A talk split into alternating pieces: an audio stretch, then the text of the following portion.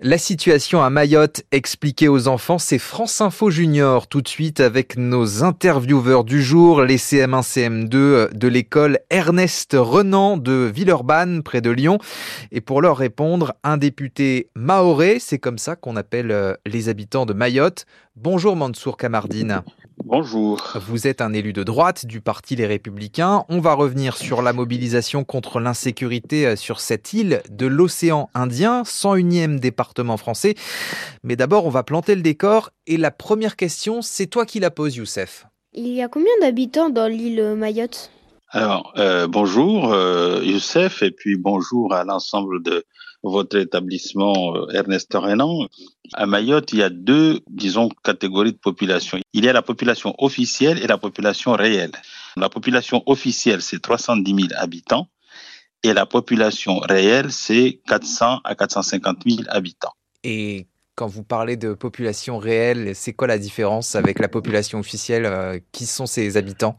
Nous avons à Mayotte une forte population immigrée qui refuse d'être recensée, ce qui fait que il y a toujours un décalage entre les populations officielles, celles que l'INSEE arrive à recenser, et la réalité du terrain.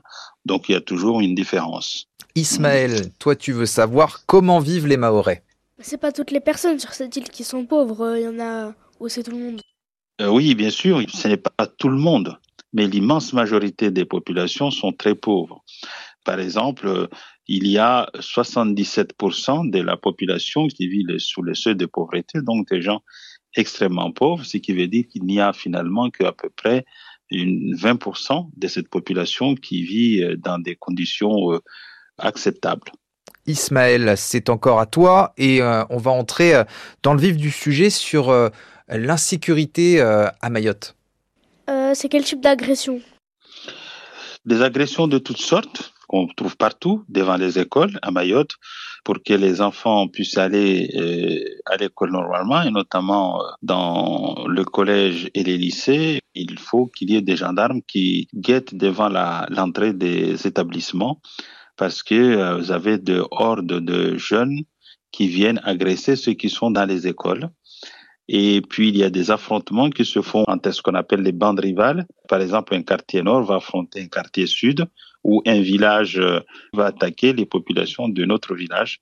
Et puis, il y a les attaques à la machette sur les routes parce que la circulation est difficile à Mayotte. Et donc, les gens quittent leur maison très tôt le matin, vers 4 heures du matin, pour se rendre au travail. Et euh, comme il y a des embouteillages, les voitures ne circulent pas. Et c'est à ce moment-là que les délinquants, qui sont des jeunes, viennent euh, à la machette attaquer les gens qui sont dans les voitures pour leur voler le téléphone, leur voler leur sac, et ainsi de suite. Il y a les jeunes eux-mêmes s'entretuent. Quasiment toutes les semaines, il y a un jeune qui est tué par d'autres et qu'on rencontre au bord des routes. Eh, Yasmine, euh, on l'évoquait, la question des enfants. Toi, tu t'inquiètes pour eux?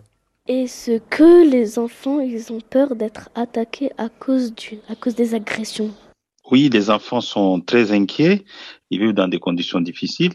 Et souvent, les parents, quand ils ont leurs enfants à l'école, eh bien, pendant toute la durée où ces enfants sont à l'école, les parents ont la boule au ventre parce que ils ont peur qu'on les appelle pour leur dire que leur enfant a été blessé, qu'il est conduit à l'hôpital ou il a été blessé mortellement. La situation est très difficile, y compris pour les enfants. Alors pour toutes ces raisons, la population de Mayotte euh, est en colère. Et Ismaël, toi tu veux savoir comment elle monte, comment elle se manifeste cette colère? Il manifeste avec une feuille dans les mains ou en criant?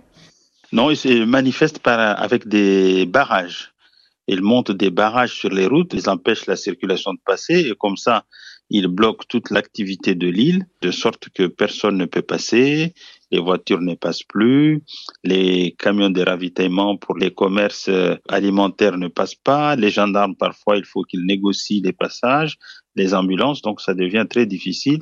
Ceci est organisé pour attirer l'attention du gouvernement sur la situation parce que cette situation, elle n'est pas nouvelle, commence à, à dater et à chaque fois on a pris des petites mesurettes c'est-à-dire des mesures qui finalement ne répondaient pas complètement aux attentes de la population, notamment des sécurités pour leurs enfants et pour eux-mêmes et dans leur maison. Donc, après avoir fermé les routes avec ces barrages, parce que la presse nationale s'y est intéressée, le gouvernement est venu et a annoncé un certain nombre de mesures. Alors, parmi ces mesures annoncées, il y a la suppression du droit du sol à Mayotte. Et justement, Youssef se demande qu'est-ce que c'est. Qu'est-ce que c'est euh, le droit du sol? Alors, le droit du sol, pour bien comprendre, en France, on peut être français de deux manières. On est français parce qu'on est enfant d'un français. C'est ce qu'on appelle le droit du sang. Ensuite, il y a ceux qui deviennent français par la suite de leur naissance sur le sol français.